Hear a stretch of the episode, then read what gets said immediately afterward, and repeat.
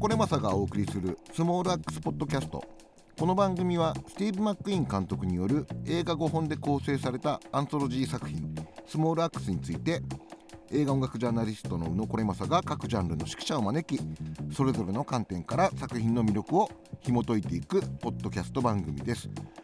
えー、今回ゲストにはカリブ海のフランス語文学を中心としたアフリカ系文化の専門家早稲田大学法学学術院准教授の中村隆之さんをお迎えしています。中村さんこんにちは。はいこんにちは。よろしくお願いします。よろしくお願いします。えー、初対面ということであのわざわざこんなところまでお越しいただきありがとうございました。いやこちらこそお招きくださりありがとうございます。はい。Small Axe Podcast. と改めて本日のゲストの中村さんのプロフィールをご紹介します。中村さんはカリブ海のフランス語文学を中心としたアフリカ系文化の専門家で現在早稲田大学法学学術院准教授を務めていらっしゃいます。主な著書は魂の形式コレット・マニー論、えー役所に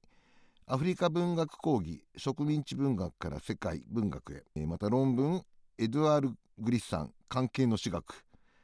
右輪の足跡思考の他者も発表されています。おおすごい。右輪とか僕漢字初めて見ましたけども。ちょっと難しい漢字を使ってしまいいえいえましたけれあども。のー興味をお持ちの方はですね中村さんのあれです。ツイッターとかあとあのーググったりしてですねどういうお仕事をされてるかっていうのをえーと見ていただきたいんですけど僕自身も今回あのブラック・ジャコバンっていうねその CLR・ ジェームスの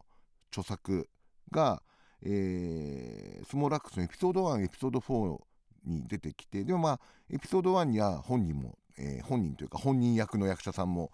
登場していてで、まあ、この「スモールアックス」という作品を紐解く上では、えーこの CLR・ ジェームス、えーひいてはその「ブラック・ジャコバン」という本というのをですね、えーちゃんと紹介する、えーパートをですね、えーこういう番組を作るのであるならば作らなくてはいけないと思いですね。いろいろし検索したところですねあの一応中村さんはフランス語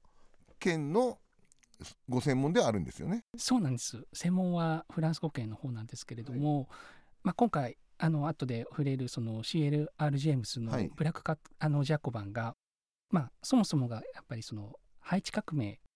フランス領からのお独立をあの目指したハイチ革命を扱っているということで、はい、あのずっと興味を抱いてきたはい。次第です。そうですね。だからそのハイチ革命というのは本当にそのこの作品でも触れられてますけどももう18世紀からまあ19世紀にかけてというその黒人が主導したその革命というか政治運動としてそしてなおかつ、えー成功したという意味ではまああまりにも先駆的な歴史的、えー出来事というでそのことによってあのーなんていうんですかいろんな活動家というのが勇気づけられてきたという非常に得意なポ全ジションくその通りですね。まずその1789年があのフランス革命の年ということで、はい皆さんあの世界史のお教科書等であのご存知の通りなんですけれどもそのフランス革命の、えーその舞台裏というかちょうどその同時進行的に始まっていったのがハイチ革命なんですよね。はい。まさしくその世界史の理面史みたいな形であのヨーロッパの歴史の中ではヨーロッパを中心とした歴史の中ではそれほどおまあクローズアップされることがないはい。ハイチ革命なんですけれどもこれ自体はその1789年の先ほどの革命を受けて、はい。ハイチのその元奴隷たちがですね、はい。やはりその自分たちもまたその革命があの目指したのはまさしく第三身分特権階級を廃絶してうん第三身あの身分である国民こそがあの権利主体であると。うんでその法によるう統治を行っていくそういうあの生態共和制というものをあの確立しようとしたと。うんでそれでフランスはもちろんあの混乱に陥っていくわけなんですけれどもこれがやはりその植民地の方にも噂として入ってくると。うんそうするとその奴隷だったあの自分たちがもうやはりその理念としてのね、えー自由平等友愛これをお実現できるのではないかとうん。いうような、あのまあ、そうしたその理念がフランス革命の理念というものはそのままそのハイチ革命の理念として、えー達成されていくというふうに、まあ、これはあの CLR ジェームスの考え方なんですけれども、まあ、そうして実際に、えーハイチ革命というのは一回その1794年にですね、はい。あの奴隷制があそのフランスの議会でえ廃止されるっていうことがあるんですね。はい。なんですけれどもあのフランスのフランス革命っていうのはそのままこう持続しないで、はい。あのいろんな形でその政政変が何度も何度も起こって、うんまあ、最終的には、まあ、ナポレオンがクーデターを起こしてそれでまあ帝政になるっていうようなその流れの中で1802年にそのナポレオンがあのフランスののこう政権を取っていた時に奴隷制を復活させるといううんことがあったんですね。うんでその時にいそのハイチ革命を主導していたのがトゥーサン・ルベルチュールだと。はいえそしてそのトゥーサン・ルベルチュールに対して、えー奴隷制の復活とともに、まあ、ハイチの、まあはいまあ、制圧というかあのハイチはフランス領なんだということで、はいまあ、戦争をナポレオンが仕掛けると。はいでこの戦争にえー最終的に勝つのが、えーハイチ側だったと。たうんだその過程で、えートゥーサン・ルベルチュール自身は政略にはまってですね、うん。そのまま逮捕されて、えーフランスの、おまあ、山奥でその極死してしまうという、うん。まあ、そういうあの話になるんですけれども、だからこの CLR ジェームスのブラック・ジャコバンっていうのは、はい。それをだから実際の起きた、えー史実の、まあ、100年以上経ってから、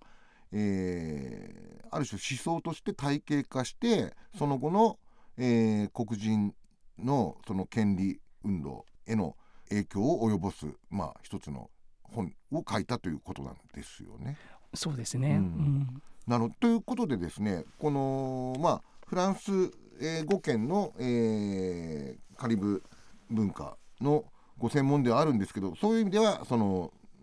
スモールアックスの作品で描かれている世界とつながっているところをですね研究されている方ということで今回中村さんもお呼びいたしました。Small Axe Podcast. というわけで中村さん、えー今回このスモールワックス全5話を見ていただいたわけですけどもまず全体の印象はどのような、えー印象をお持ちになりました？はい。全体を見てですね2つ目のそのラバーズロックっていう、はい。あのものはちょっとあの趣を意味しているところはあると思うんですけれども、あのかなり実際に起こったこととりわけその1970年代に起こったさまざまなその、まあ、イギリスのそのカリビアンのそのコミュニティの、まあ、経験をに基づいたお話が多いですよね。なぜそういうようなものを作ったんだろうというふうに考えていった時にあの私なりにそのマック・イーン監督から受け取ったメッセージうんうんというのを、まあ、3点ぐらいに分けてはい。お伝えできるかなと思います。まあ、1つ目はあのまあ、どのお作品の中でもはっきりと描かれている、うん。その人種差別と警察暴力はい。をめぐることで,、はい。でこれはあのそのカリビアンの人たちをその人種的なカテゴリーで、まあ、表彰していくとうん。そのイギリス社会がですね。でその時にまあ犯罪者であるとかあの犯罪者じゃなくてもこれからそういうふうになってくるものとして、まあ、摘発摘発をしていくと、まあ、これがその、まあ、そうしたあの絵が実際に70年代にそういうことが起こったということを我々がこの2020年代に見ることによって当然ながらそのブラック・ライブズ・マター運動へのこう今起きていることですよね。今この世界の中で起きていることにダイレクトにこう結びついていくその人種差別と警察暴力のことがはい。まず一つ目としてあります。で二つ目はあのこのテレビドラマシリーズが非常にあの教育的だと思うんですね。うん。で抵抗の記憶というのをまあ呼び覚まそうとしていると、まあ、これがまあ二つ目に言いたいことで。抵抗の記憶ね。はい、でこれはそのイギリスのそのカリブ海系住民のみならず世界中のそのブラックディアスポラの人々をまあ勇気づけるはいものだと思いますし、はいまあ、先ほど宇野さんおっしゃってくださったようにブラック・ジャコバンっていうあのはい本自体がそういうものそうでですすよね。よね。はいだからそういう意味では、そのあれが書かれたのが1930年代だと思うんですけども、1930年代に CLR ジェームスがやったことと同じようなことを、まあこれ、えーイギリスで放送されたのは1000 2019年なんですけども、はいこのまあ2010年代20年代に、えーやろうとしているというそのそういう意味でも重なるということですね。重なりますね。なるほどね。そのはい視点は確かにその通りですね。はい。でもう一つあのやはり今回見ていて、えー印象的だったのはその女性のはいえー、と表彰の仕方というのがとてもなるほどと思うところがあったんですね。おそらくこれをその1970年代のんあの出来事をですね、はい。おそらく 20, 20世紀にはい。男性の映像作家が撮るとですね、はい。もう少しマッチョな感じになったんじゃないかと思うんですけれども、うんうんここではやはりその抵抗の記憶を呼び起こす際に女性の声っていうのがこれまでかき消されがちだったと思うんですけれども、そうじゃないんだというふうにはっきりと描いていると思うんです。はい。これは随所にあの言えることなんですけどあの特にあの僕自身印象に残ったのが、はい。あの3つ目のエピソードですね。はい。あのレッドホワイトブルー、はい。でこれであのリロイ・ローガンがあのイギリスで、まあ、ほぼ初のお黒人警察にななって、まあ、警察を内部から変えていこうという、まあ、そういうストーリーだと思うんですけれどもその際に、まあ、まずは国民黒人のコミュニティからは裏切り者扱いされてしまうと。はい。で他方で警察の内部では、まあ、陰湿ないじめに遭ってしまうと、はい。まあ、そこで非常に心が折れてしまうシーンというのが最後の方で書き込まれているんですけれども、はい。そこでパートナーが言うこセリフというのがですね、はい。少しあのここのところは紹介したいと思って あのあメモを取ってきたんですけれども、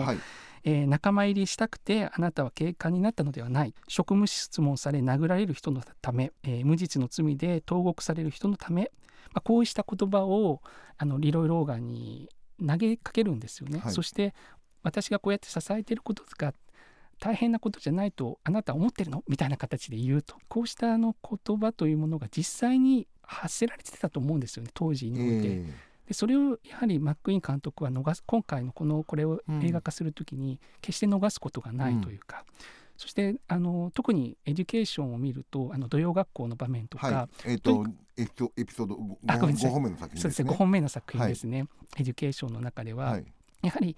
教育のその運動の主体を担っていくのはこれは女性だったってことがよくわかる作品だったと思います。はい。まあ、このような形で今3点、まあ、人種差別と警察暴力のことと抵抗の記憶ということとあとそのやっぱり女性の描かれ方という、うん。まあこの辺が非常にあの見ていて全体的に印象に残ったところです。確かにそのまあそのブラックコミュニティそのイギリスに限らずね、はその女性の役割ってすごく大きいっていうのはまあこれまでも描かれてはきたと思うんですけど主にやっぱり家庭を守る存在としてうん描かれてくることが多かったと思うんですよね。そねれはそのそれこそ最近のその、えーウィル・スミスのあのセリーナ・ウィリアムズ姉妹を育てるあの映画とかでもそうでしたしただそのこの作品だと一貫してそうですよね活動家であったりとか教師であったりとか非常にその家庭を守る母親妻というポジションだけではなく全体的にまあ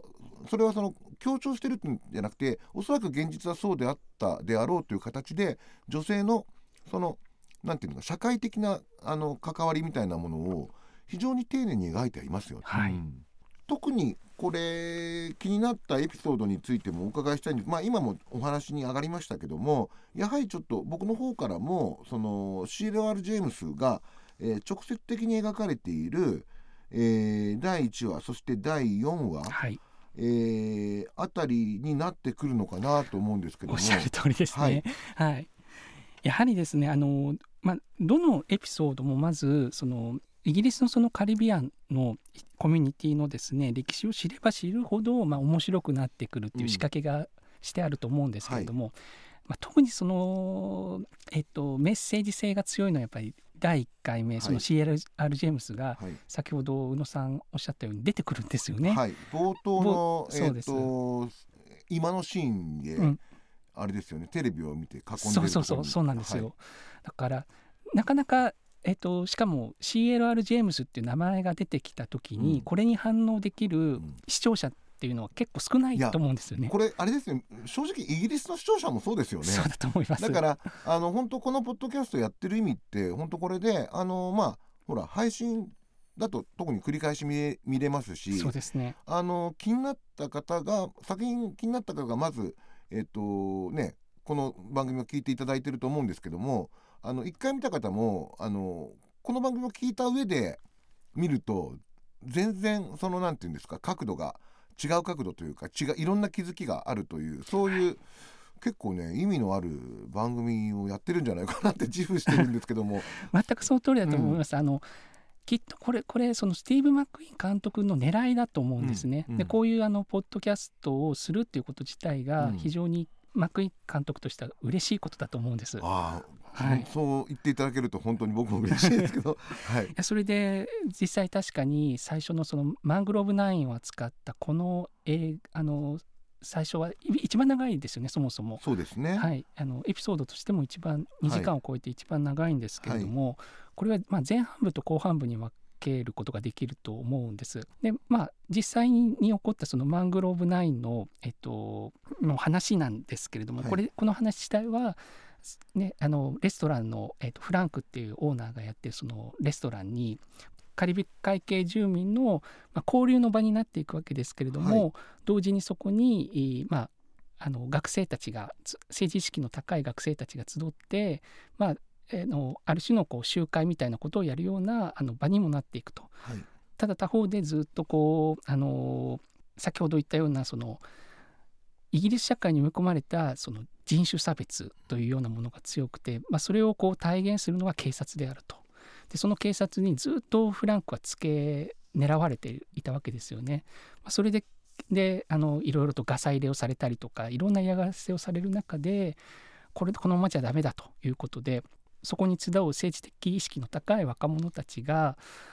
彼をけしかけてそれで一緒に警察に抵抗する抗議デモをやるっていうことでしたよね。はい。でこの抗議デモの時にみんな抗議デモの1年後でしたっけ、うん。その後こうあの法廷闘争というような形でそれの首首謀者だと言われるような人たちが結局容疑者として嫌疑されて、まあ、それで法廷闘争に入っていくというそういうあのストーリーだと思うんですけれどもその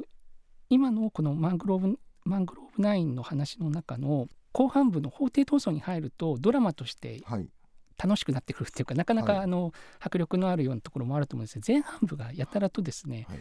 難しいんですよね。うん。いろんなこうあの説明されないでそう時間も結構ピュッて飛びますしね。そうなんですよね。うん。例えばその名前でパウエルっていう人の名前が出てきたりとか、血の川事件っていう事件の名前が出てきたりするんですけど、これらは全部当時のやっぱりイギリスの文脈の中では意味のあることでそうしたことパウエルっていうのはあれは、えっと、すごく差別主義者の議員ですよね。そうですそうです、はいはいはい。イノック・パウエルっていうでその人が、まあ、血の川っていう、はい。いようなちょっと比喩を使ってはい。その移民排斥の演説をするとはい。いうことがあったと。でそうしたことがあの本当にちょっとだけこう、えー誰かの、おまあ、セリフの中に入ってきたりするんですけれども、はい。でそうしたものをこう追っていくとあの一つ一つのそうしたパーツをですねあの気にしていくとがぜん面白くなるのが、うん。まあ、前半部の部分で、はい。実はこの前半部というのはこの中で出てくるその先ほどの今回の、まあ、ホットな話題になるのが CLR ジェームズですけれども、その CLR ジェームズっていうのはあのトリンダード出身の人で、で大体こ今回のマングローブ9に出てくる人たちはトリンダード出身の人が多いんですよね。あの一話目の主人公も一話目のそうですよね。フランクも。そうですし、あとそこの中で出てくるダーカス・ハウという人であるとか、あとアリシアというあのブラックパンサー党のリーダーみたいな形で描かれてる人がいたりします。レティシア・ライトが演じてる。はい、はい。でそのダーカス・ハウがですねもともとどうも、えー、と CLR・ ジェームズとおトリンダードにいた時からまあ知り合いでではい。非常にその、まあ、影響を受けていると。じゃあ、うん。ジェームスってどういう人かというと、うん。まあ、ジェームスはやっぱりあの一言で言うと、まあ、革命家なんですね。うん。革命を本当に目指していた人で,、で当時の革命って何かというとやっぱりその思想的な根拠基盤になるのが、まあ、マルクス主義になってくると。はい。ですので、えーその無産階級がというかプロレタリアートが、まあ、あのそのブルジョワ階級をあのやっつけるということで、まあ、このジェームスという人がすごく面白いのはうん。当時そのマルクス主義の考え方の中にはうん。人種っていうあのタームはなかったんですねそもそもロシア革命が起こったりとか、基本的にヨーロッパのあの動向だったので、はいですね。これが植民地に波及した時に、はい。明確に出てくるのはやっぱりその主人と奴隷の関係がずっとあったその奴隷制が廃止された中で、はい。ずっとその人種差別を受けていくと。はい。人種差別っていうのも一つのやっぱりこう階級を生産していくようなことに関わっているんじゃないかと。うん。つまりあの労働者だったらずっとこう労働者の位置でしかなくてですね、えーそういうこう異なるその階級に移動することができない上昇することができないと。でそうしたあのことをジェームスはですねいわゆるその黒人の思想家としてそのマルクス主義をもう一回こう鍛え上げようとしたところがあって、うん。そこがやっぱり非常にユニークなうん。あの思想家になっているんですね。でそのジェームスの影響をすごく受けているのが、まあ、ダーカスハウうん。であると。うんまあ、それであのよく見てみるとその今でえーダーカスハウのその警察暴力に対して、それをこう批判するうその演説を、まあ、しているシーンがあるんですよね。でそこであの CR CLR ジェームスと当時の、まあ、パートナーであった、まあ、セルマ・ジェームスという人も出てくると。でこのセルマスっていう人もですねフェミニストとして、はい。えー、と家事労働に賃金をっていう、あの運動をやっていた人で、はい、シャドーワーク的なやつそうですね。そうまさしくくそうです。はいあの本当に、えーい一瞬そこでしか出てこないんですけれども、あのまあ、そういう人があの描かれてはいるということなんですよね。ですので今あの話していたようなところをこう見ていくと、うん。実はその最初のエピソードというのはイギリスのおブラックパンサー党の、まあはい。活動というのをフランクを主人公にしながらも書いていった。それを実はあのマックイーン監督が描きたかったのはうん。その、まあ、イギリスのそのブラックパンサー党のことだったのかもしれないなとうんいうふうにも思うんですね。そういうなんかある種の多面性みたいなものも、えー、と描いているということですよねあそこで、はい、はい、あのすごく今おっしゃったことってあの今にもつながっていて、はい。その要はそのブラック・ライブスマター、まあはい。2010年代半ばから、えー大きな、えームーブメントになりましたけど、はい。その中でもやっぱりある種の分断があってその本当にそのまあ例えばラッパーでいうと、はい。ノーネームっていう女性のラッパーとかがいるんですけどもそういうその彼女とかは非常にそのやっぱり社会主義的な、えー思想ラディカル、えーフェミニストでもあるし、うんうん。ラディまあ、あある意味でどんどんラディカルになっていくんですよ。でそういう彼女からすると例えばビヨンセみたいな、うんある種ブラック・ライブスマターを牽引してたようなスターですらある種その資本主義の象徴みたいなことで批判の対象にもなるしで例えば J. コールみたいなラッパーがそのノーネームに対してその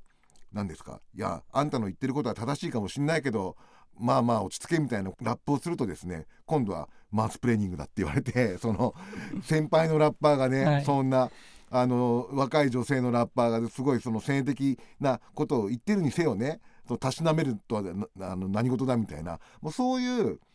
あのでずっと今につながる。多分アメリカのブラックパンサーの中でもそういうその社会主義みたいなものに対する考え方ってグラデーションありますよね。あると思います。うん、だからあらゆる活動ってそういう形でまあ暴力の面もそうだけど、うん。思想の面でも成果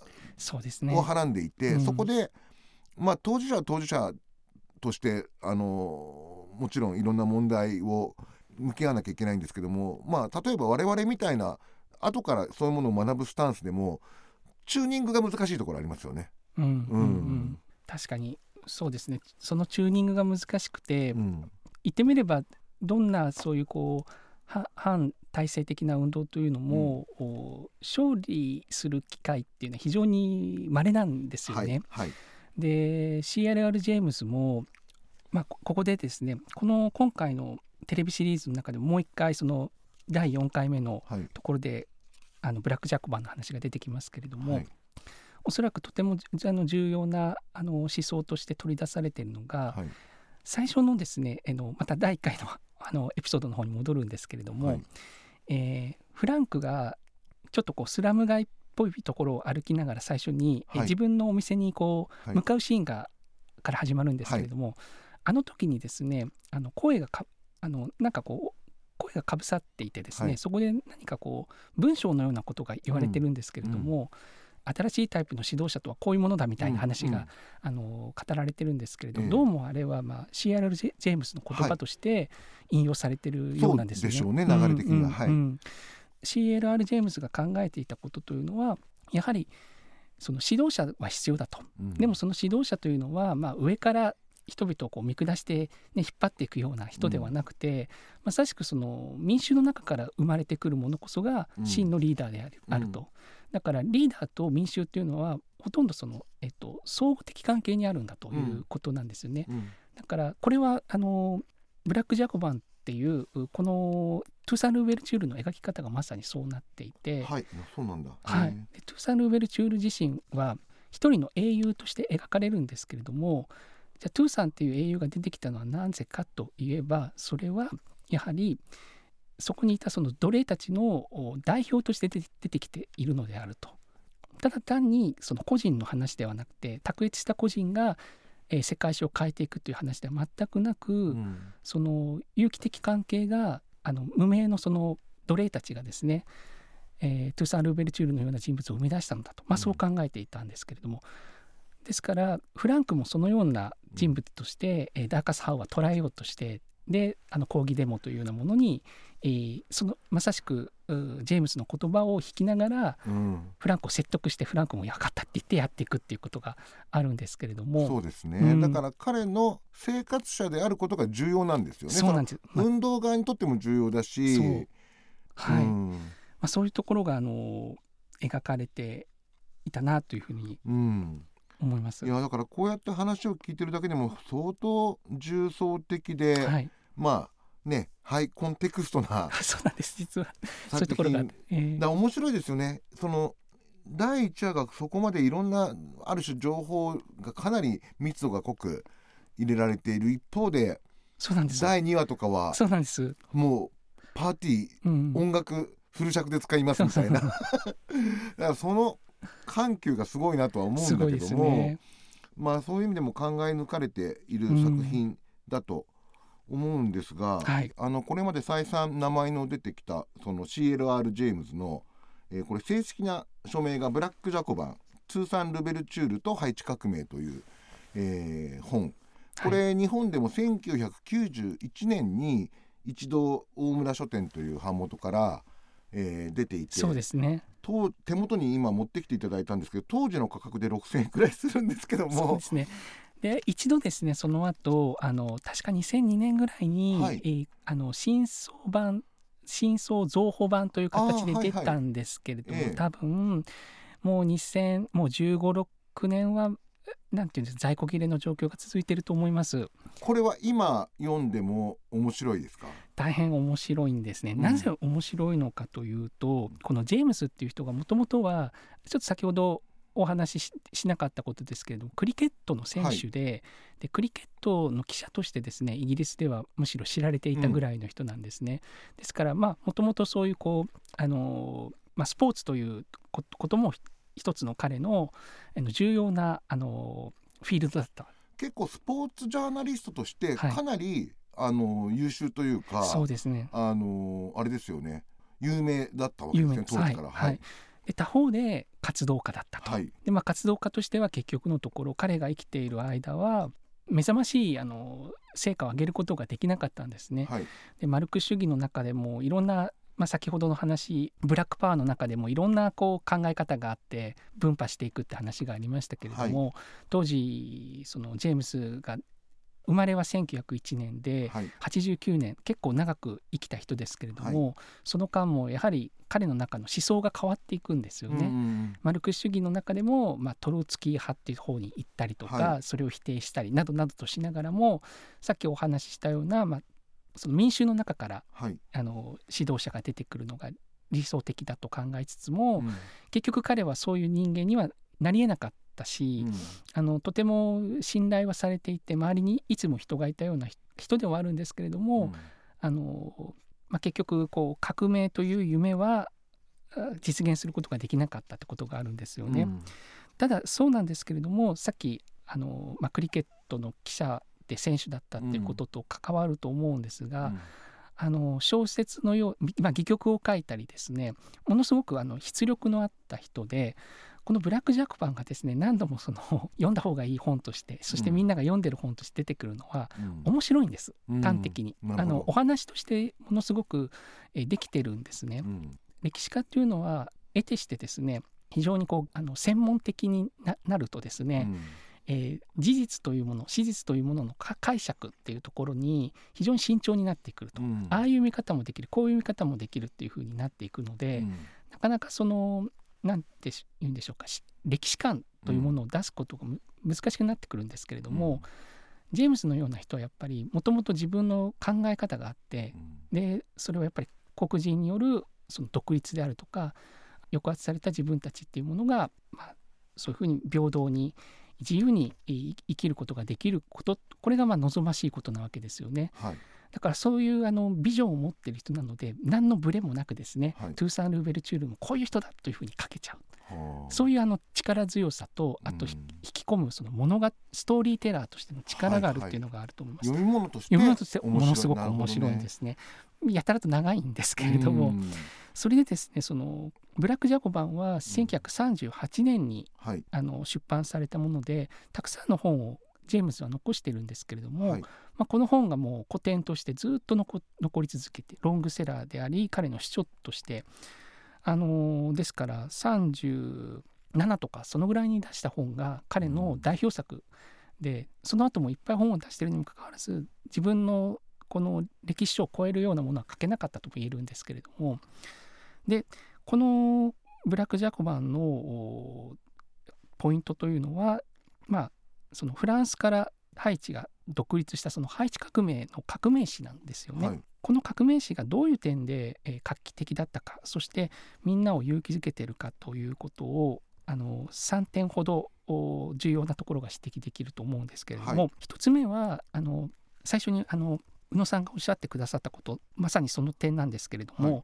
その世界の世界の革命の真の主体うん。革命を起こした真の主体一番最初に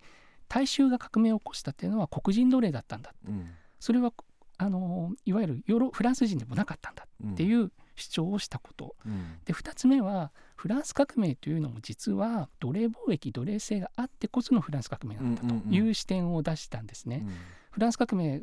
を経済的にそういうことを成り立たせたのは実は奴隷貿易奴隷制があったからなんだと。本当そうですよね。はい。うん。でこの視点は多分なかなかヨーロッパから眼差すと見えてこないもので、まあ、だからこそ常にそのジェームスの仕事だけじゃなくてそのアフリカ系の人が書く歴史っていうのは何かいつもバイアスがかかってるって見られがちなんですね。そんなことは嘘だ、はい。例えばですねこんな人がいるんですね。1950年代に古代、えーエジプト文明。はい。このエジプト文明からあのギリシャ文明が誕生したりなど、うん。まあ、文明の発祥の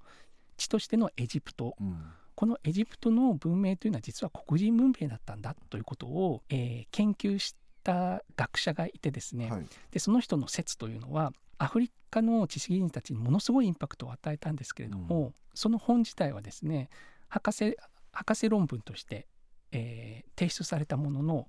えー当時、まあ、フランス語で書かれたものなんですけれどもフランスの大学で受理されなかったんですね。はこんなのはいたんだって言って、うん。まあ、こういうそういうことがあるように本当に世界史の見方をこう変えていくものっていうのは実はすでに過去に存在しているんですけれども、それを我々はなかなか受容しきれてないアフリカアメリカンや、あのいわゆるブラックディアスポラの人はい。アフリカ人の人々が持っているような、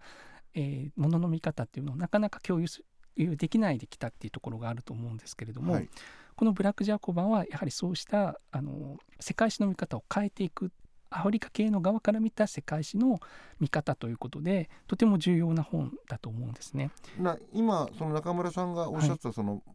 ポイントというのも今でも有効ですもんね。有効だと思います。そのフランス革命の考え方とかって間違ってないですもんね。間違ってないと思うんです。うんうん。なので先ほどあのお伝えしたようにフランス革命が奴隷貿易奴隷制の経済的基盤から成り立ってるんだとすればですね、今度は奴隷制が廃止されたというのうん。も、必ずしもその人道主義的なヒューマニスティックな試みとしてではなくやっぱり経済的な観点からはい。も説明できるんだというのを示したのもやはりブラック・ジャコバンで、まあ、今のこととかを考えるとですね要するにまずブラック・ジャコバンを1960年代70年代のお話としてはい。描いているものを、まあ、2019年2020年ぐらいにたちが見るときに多分アフリカ系の人々にとっては過去に自分たちは自分たちの意思で奴隷から自由の身になったんだっていうそして独立をしたんだっていう過去に達成があるってことですよね、それを確認することの重要性っていうのは多分ものすごく大きくて、うん。なぜならとにかく敗北し続けてるからとうん。いうことがあると思うんですよね。なのでそのあたりがこの「ブラック・ジャコバン」を読むときに、えー面白いところだし、えー視点として何て言うんでしょうか歴史書を読むという以上にはアフリカ系の人々はこの本をどうやって読むんだろうっていう視点で読むと今のようなあのことがすごくこう自分自身に刺さってくる気がするんですね。そんなブラック・ジャコバーももしかしたらこれあの新しい新装版じゃないですけど今後 そうですねあの普通にもうちょっと手に入れやすくなる可能性もないわけではなあないと思います。あのまた出版される可能性もあるかもしれないあるかもしれなおいとそうなんですこれはちょっとまだ、えー、と公にはできないのですけれども、そうですね、はい、ただ一応ですねあの文庫化を検討してくれてるあの編集者の方もいらっしゃるので、はい。その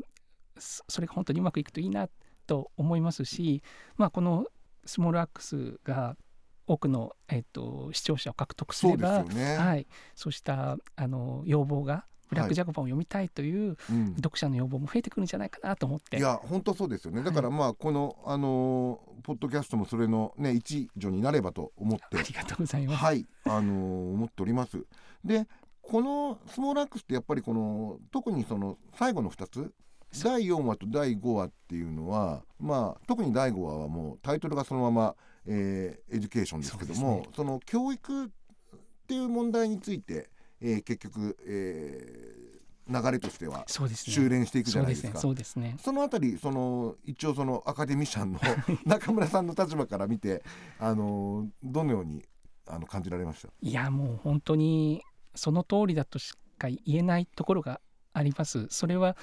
あの一研究者としてはいもそう思いますし、あのじ自分自身としてもですねあのマルチニク島にいてですね、えーある詩人と話した時に、はい。やっぱりあの教育の重要性ということを互いに確認したというようなことも経験としてありますし、はい。まあ、そもそもその教育っていうのはどの文化どの文明にも、まあ、どの人間集団の営みにもあるんですよね。はい。それを教育って呼ぶか呼ばないかの違いであって、まあ、近代的な価値観の教育が教育というわけでもなく我々我々は誰かから学び教えてもらいそして自分でやっぱり道を切り開いていくというこういうことが、まあ、教育の意味だとすればそれはずっとあったことなんですけれども、はい。特にですねやっぱりその文化を破壊されてしまった人々その、うん。いわゆるブラックディアスポラの人たちっていうのは奴隷にされるっていうのはどういう経験かだったかっていうと言語も宗教も、うん。民族集団も家族もあらゆるものを奪われた人たちだったんですよね。でその奪われてから、えーまさしく与えられた学校教育の中では今度はその白人の側の教育を受けていくということで自分たちが何者だったのかとか、えー自分っていうようなところはやはりその奴隷だっていう記憶で止まってしまっていてその,、うん。そのネガティブな記憶を超えていくには多くの人たちはどうしたかというとやはりヨーロッパあのその近代主義的な価値観ヨーロッパが築いた近代的主義的価値観を内面化してうん。えそして、えー克服していくそういう、あの知識人たちっていうものが生まれていったと。20世紀においては。うん。ただやはりそのあらゆる第二次世界大戦後にえー顕著ですけれどもハイチ革命だけはとにかく早く1804年に起きましたけれどもアフリカ系の国々があ独立を果たしていくのは、まあ、1950年代後半以降で特に60年があの目覚ましい独立のはい。年だったわけですけれども、まあ、そういうような流れの中でもう一回その自分たちの文化ルーツは何だったのかっていうことを学ぶことによって、えー誇りを取り戻していくっていうのが、うん。これはブラックパワーっていうのは非常に教育でもあったってことなんですよね。うんうん。急に人は抵抗することができなくて、うん。抵抗するにはその何がこの社会で間違っているのかということに気づかなくちゃいけない。でその気づく気づきというのはなかなかそのシステムが与えてくれないわけですよね。うん。そのでエデュケーションの中では結局なぜそのカリビアンの人子たちがずっとですねその労働者のままにされていくのかとか、あのそうした問題が実はその特別支援学校に入れられてカリブ海の子たちは知的に遅れているのだということをまあそういうことがまことしやかに共有されているってひどいこんな話ひどい話がこんな70年代とか80年代にあったんだって思いますすよね。ねこれは本当に驚きのうん。話だったと思います。えええでその中でしかし対抗運動としてあった、その土曜学校という形で、まあ、特別にその普通のイギリスのお教育システムとは別のところで自分たちの教育をしていくっていうこういうオルタナティブの教育をやってきた世代っていうのがあったわけですよえね。でもう本当にそそのそのことがのじ重要性というのは強調しても強調しきれないぐらいで、これはけれどもイギリスだけの話ではなくて各地でずっとやっぱりブラックコミュニティがあるところで同じようなはい運動があったと考えていいと思います。うんまあ、これはマルチニックにもやっぱりあのそういう学校教育を全く一般の学校とは違う形で、えー行うっていうようなことをうんしているケースっていうのがあったりすします。ちょっとあの2つはい。視点を挟みたいんですけども、はい。だから、えー、ちょ一つはやっぱりその我々の立場からね、はい。見て例えば革命であったりとか抗議運動であったりするとはい、まあ外の海の向こうの話ではあるけども、その教育っていう意味ではもちろん自分の民族自分の国の歴史という、えー当事者の、えー問題もありますけども、はい我々自身がその西洋の歴史、えーみたいなものにのそのさっきのフランス革命の話もそうですけども、えーこれまで学んできたものと違う視点みたいなもので捉え直すことによって見えてくるものっていうのはたくさんあるというのあるがと思います。はい、あのこういう作品を見てて、うんうんもう思うと思うんですね。で、はい。それは多分すごくいい面だと思うし、推し進めうんられ、まあ要するにブラック・ジャコバンとかを、うん。もうもし今後ね手にする機会があったら、うん。読んだりすることで、えー個人個人がもうできる教育、その制度としての教育じゃなくて自分をエデュケーションするっていう意味での、えー教育というのも、えーすごく意味のあることだと思う。一方で、はいはい。やっぱりその、えー例えば今の日本のその、まあ、ある種右傾化みたいなものの一つのきっかけになってるのって新しい歴史教科書を作る会だったりするわけじゃないですか。だから歴史教育ってあれは多分90年代に起きた、はいまあ、日本の社会運動ですよねそうですね。右側の保守側の。おっしゃる通りです。でだからその歴史教育ってだからな何を正しいかとか、まあ、権力と結びつく可能性もあるしだからそのそういうなんていうのかなあの正の面だけじゃなくて負の面もはらんではいるわけですよね。おっ。しゃる通りです。うん。はい。まあだからこそあのーそのエピソード4で、うん。あのーアレックスがあのー刑務所の中で一緒にいるシメオンが、は彼いいですよね。あの、ラスタのシメオン。そうそう。とっても素敵な人で、あのーまた彼が最後にそのブラック・ジャコバンをアレックスに進めてるシーンは、うん。本当に感動してしまったんですけれども。本当僕もあの第0回であそこのところをちょっと引用したんですけども、あそうなんですね。そうなんですよ。はい。でその時にも彼が言っていたのはやっぱり本を読むことだ。うん。で黒人の知識人たちの本を読んで自分で学んでいかなきゃいけないと、うん。Teaching yourself という言葉を言っていると、うん。でこれはやっぱり与えられる教育に対しては疑えっていうことでもあるわけですよね。あのまさしく日本の今のその歴史け権力が歴史を変えていくっていうこれはもう本当に往々にしてあるどこでもあることなので、まあロシアとかはまさに起き,、うん。起きていることです。まあもしかしたらウクライナもそうかもしそうれないし、ですよね。うん。ですからそうした、あのも物語としてのその歴史の中にはやはりちょっとこう気をつけなきゃいけない面っていうか本当にそれを自分の物語としていいのかどうかってことですよね。だからその部分は考えなくちゃいけないことだと思います。だからこそ本を読んで自分で学んでいくっていうものをどういうふうに作っていくのか。これはあのやっぱり教師としてはものすごくあの考えなきゃいけないことだと思っていて、うん。まあたまたま今私自身は比較的その勉強の好きなねその学生たちを相手にしているので、うん。まあ、そういうあの特殊な環境にいる話だというあの条件付きでなんですけれども、はい僕自身もその授業を受け持っている時にゼミの授業の場合にはこの数年間半期でですねまあ、3ヶ月ぐ3ヶ月4ヶ月ぐらいの授業の中で1冊本を選んでそれをみんなに買ってもらってですねそれをゆっくり読んでいくと。でまあその半期のうちに1冊を読み終えるということをやるんですけれども、まあ、その中で結構そのこういうブラックディアスポラのこととか、うん。あのアフリカ人の書いたものとかそうしたものを扱ってきました。でやっぱりまずは本をまず買ってみるっていうことが結構重要な経験だと思っていてはい。あのですから、まあ、2,000円以上の本はなかなか、えー教材としては使えないので文庫でねやはりうん基本は文庫を使うということになるんですけれども、それを買いそして自分で考えて、えー一つ一つ何を言ってるのかをまとめてもらうっていうそういう作業をしていくとですねやはり何かあの作用するものがあるみたいで、うん。本をこれまででそこそこまで積極的に読まなかった学生の中にもやっぱり自分で本を買って読むっていう習慣を身につけてくれる人が実感としてあるんですね。ですからあのできることというのは本当にあの些細なことしかできないうんうん。わけなんですけれども、教育の重要性ということではあの、まあ、そんなあの一人の教師のエピソードもあります。といや。けどマジであのティーチングやセルフっていうのは本当に学生じゃなくてもね誰でもできることなので,、そうでね。そこが多分すごく重要なんだろうな。それは全然我々も人事ではない、うん、えーそもそも我々我々だってねカナダなわけですから。そうなんですよ、うん。そそうですし。あの、うん。全然あの西洋の歴史からは阻害された存在ですから、うん、そうなんです、うんままさにちょっとあの自分自身にちょっと引きつけすぎてしまって、まあ、大学の話になにしてしまいましたけれども、うん。大学とも関係なくですね、うん。我々はずっと社会の中に生きている限りは何かをこう学んでいこうと思えばいけるわけですけれども、うん。そうしたあの学びの機会というようなものをどういうふうに自分でこう確保していくのかっていうのも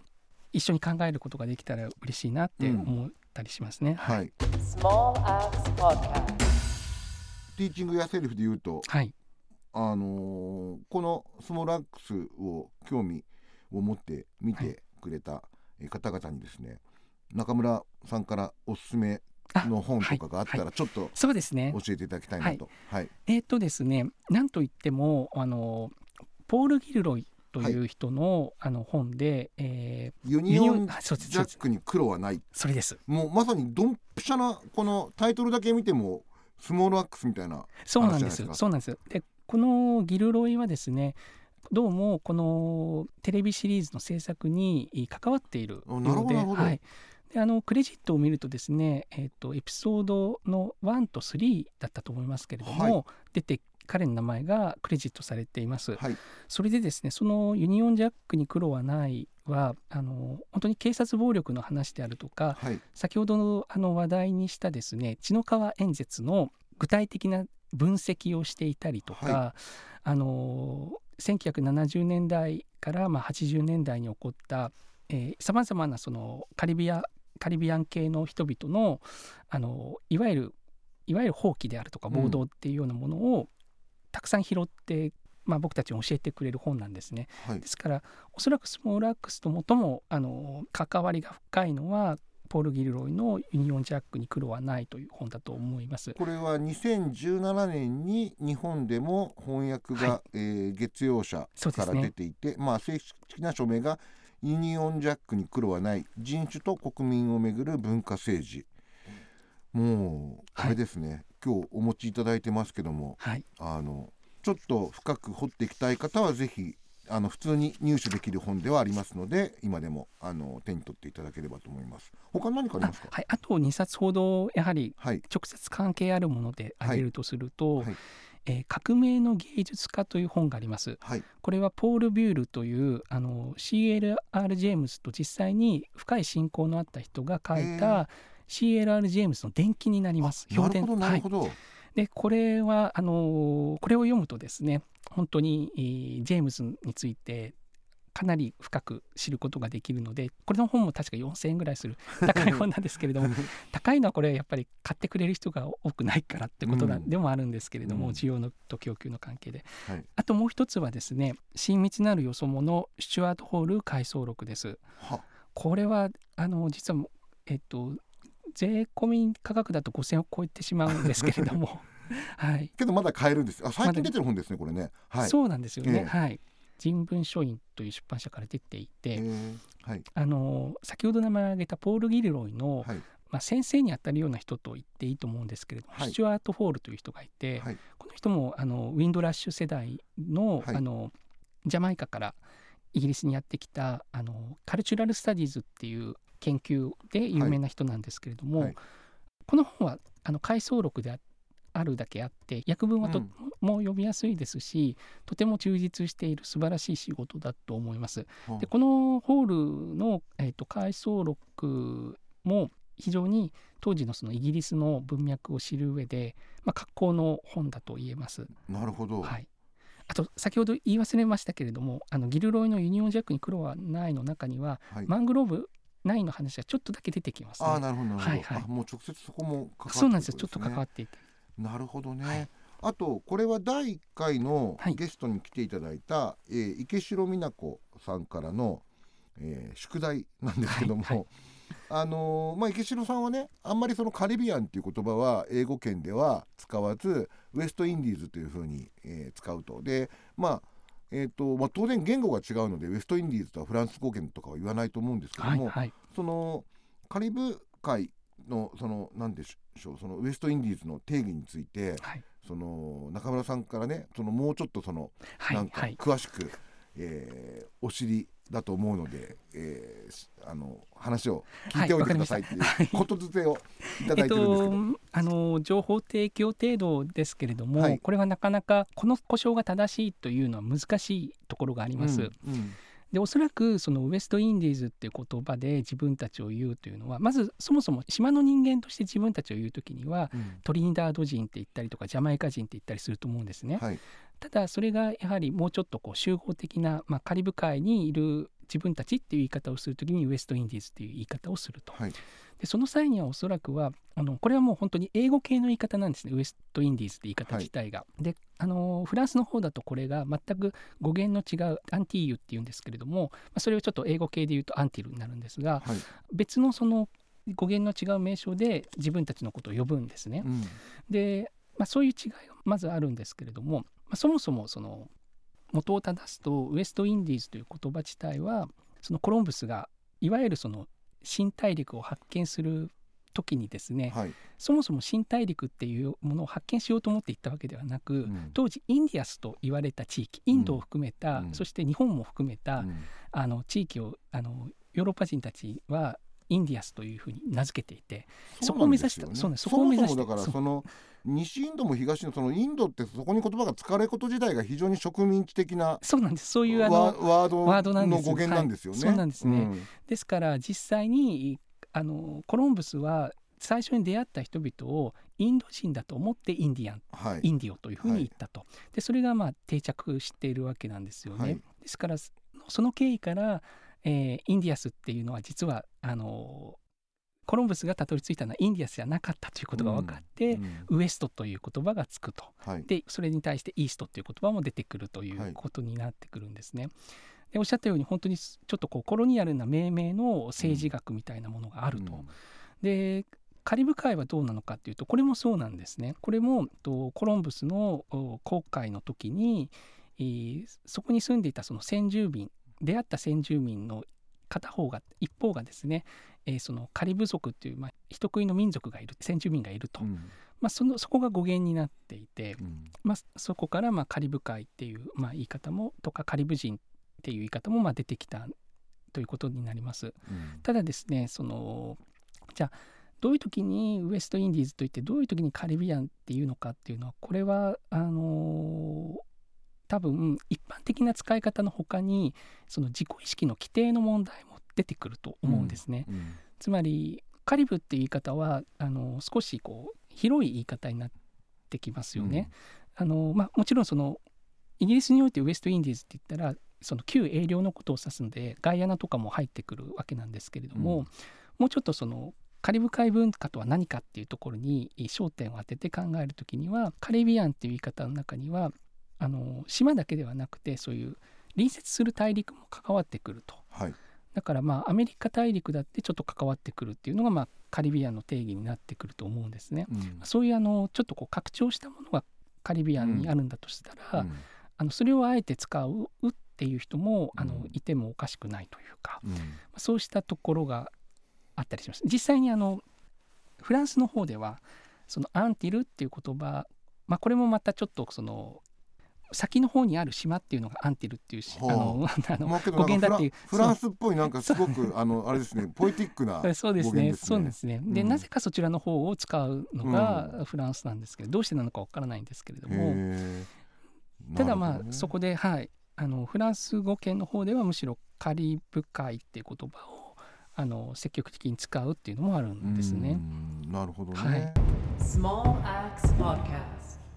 あのこれはちょっとそのすごくえっとなかなか難しい問題だと思うんですけども、例えばその、まあ、今コロンブスの話も出ましたけども、はい。そのブラック・ライブスマター以降ね、はい。えー各地で例えばコロンブス像を、うんうんうん。えー壊したりとか、は例えばイギリスでも、うん。あのブリストルではですね、はい。あのコルストン像っていうあの奴隷貿易をやっていた、えー貴族とかの像をですね引き倒すみたいな、そういう世界各地でそういうそのまあこれまで話してきたね。その今まで西側が書いてきた歴史のまあある種の欺瞞みたいなものを繰り返そうっていう形で、まあ銅像を引き倒すみたいな。あでりますね。それに関してはいろんな考えがあると思うんですけども、はい。中村さん自身どう思われます、まあ、もちろん奴隷商人とあの一応探検家ではまたしポジションも違うとは思うんですけども、この問題はものすごくあの気になってはいたんですけれども、ままだ少しその深く掘ったことがない取材ではあって、うん。で各地で確かにあのブラック・ライブスマター運動前後からですよね。アメリカでは早くからそうした象の引き倒しとか、はい。あとはその抗議運動によってその象が象を撤去したとか、うん。まあ、そうしたことがいろいろあるわけそうですよね。あの自治体があの自主的に撤去するケースもありますよね。はい、うん。それ自体はやはりそのそこに住むその住民たちのそのまあ公共の記憶をめぐる、うん。まあ、戦いだと思うんですよね。で象を引き倒すっていうのはかなりこう、まあ、まあ力ずくの行動ではあると思うんですけれども、はい。はやや暴力的な行動にはなるとは思うんですけれども、はい。問題提起としては非常に重要ではあると思っていて、うん。うんつまりここの国に住んでるのは誰なのかと。うん。で誰の記憶を我々は検証するのかってことは、考えるべきだと思うんですけれども、うん。おそらく、まあ、いろんなかなりこううんとラディカルな活動をするような人たちが率先している可能性もあるでしょうし、うん。あのーまあ、その行為だけを見た時にはちょっとやっぱり誤解を招くことがあると思うんですよね。うんただ問題提起としてはうん。多分そういう直接行動に打って出ないとうん。そのことがみんなの、おまあ、記憶にもならないということがあるのかなと思っていてですね、でこれはあのカリブ海でもあのマルチニック島でですね、はい。あのビクトル・シェルシェールシュルシェールっていう人がですねあの、まあ、シュルシェールシェルシェール、まあ、どちらの言い方もあるんですけれども、あのこの人はどんな人だったかというとフフランスであの奴隷制廃止が先ほどあの1794年に廃止されてその後1802年にナポレオンが復活させたって話をしましたけれども、1848年にようやく完全撤廃になるんですね。はいでそれをに尽力をした政治家の、えー像が、まあ、各地にあのマルチニック島にはあったりとか地名にもなったりするんですけれども、その像があの、まあ、そういうこう活動家のあの人たちによって、えー引き倒されて、はいまあ、それでそれが撮影されてですね、まあ、拡散したんですよね。でこれについてやっぱりあのまずそもそもそのこのシェルシェールという人をどういう記憶として我々が考えなくちゃいけないのかっていうことに関わってくることであのフフランスあのマルチニックでは結構その多くの人たちがそのシェルシェールに批判的であったりしたんですね。でそれはなぜかというと結局のところそのシェルシェールは確かに奴隷制を廃止に尽力したけれどもそのおかげでそのフランスでは、うん、もっとその同化主義というか、うん。フランスの普遍性に自分たちを組み込んでいく運動っていうものが強くなってしまったということで、まあ、それを批判する知識人たちっていうのがいたりしたんですね。うん。ただそれでもそうやって像を引き倒したりはしなかったわけですよね。うん。だからそういう立場の人からするとやっぱりその急にこう引き倒すとかっていうのはつまりなかったことにするってこと自体がうん。あの問題をうやむやにしてしまうというか。なるほどね、はい。そうですよね、はい。うん。その記憶を考えるっていうことではなくその記憶を考える契機を公共の場からなくしてしまうことで何て言うんですかふ複雑さを複雑な関係というものをあの非常に単純化してしまう危険性があるっていうそういうあの議論もあったりしましたね。まあだからそれこそ映画だと「風と共に去りぬ」とかを今注釈付きで、えー配信とか、うんうん。あの販売とかはいしてるみたいな、そういうその映画史の中にもね今では考えられないその人種差別的な、はいはい。それも当時し自然にその意図的なものではなく意図的というかあの政治的なものではなくうん。自然にされてたものとかもあるわけで、だから、そうですよね。その像を引き倒しとかもある種その歴史に対するキャンセルカルチャーとも言えておっしゃる通りであるならばそのなくすっていうものではないのだろうなとは思いますよね。うん。うん、そのなかったことにするっていうのはある種の歴史改ざんですからね。うんうん。うん、まあ難しいところですよね。でもまあケースバイケースですけどね像とかはね、うん。ただなんかそのやっぱりこういうそのスモールアックスとかを見ていて、えーまあ改めて思うのは、はい。まあ我々ほらそのまあ暴力とかあと、まあ、暴力はだけじゃなく例えば、えーデモみたいなものですらもうそれ自体に対する危機感みたいなものがあると思うんですが、うんうん。僕個人的には、まあ、デモはもちろんですけども、まあ、ある場合における暴力というのはそう抵抗としての暴力とかねというのはもう一概にひその暴力だからイコール否定っていうのはある種のし思考停止うん。だと思うし引き倒さなきゃいけない像は多分あるのかもしれないしそうですね。そう。だからそれはだってね視界に入るそのねその奴隷商人の像が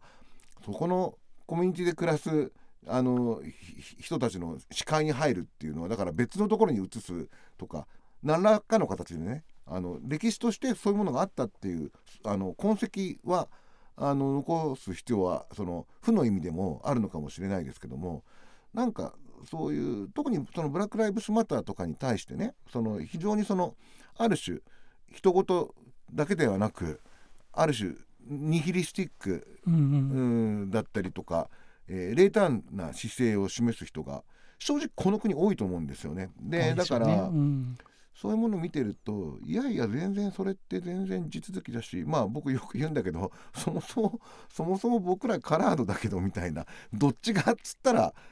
あ。っち側だよみたいな。あっち側っつうかこっち側っていうかね。はい。うん、僕もそういうあの気持ちでいますいつも。うん、どうもね名誉白人的なね感覚をいや本当身につけてますよね。こんなに国が貧しくなってもうそれが残ってるのがちょっとね日本がねそうですうん、ね。何を言ってんだかとは思いますが すいませんなんか最後は愚痴みたいになりましたがただなんかこういう作品で気づくことってすごくたくさん本当あると思うしまたあのー今回、えー中村さんに伺った話であったりとかご紹介いただいた本とかで開けてくる世界っていうのは確実にありますのでぜひ皆さん、あのーこれをきっかけにですね、えーご自身でティーチングやセルフしていただければと思います。ありがとうございました。どうもありがとうございました。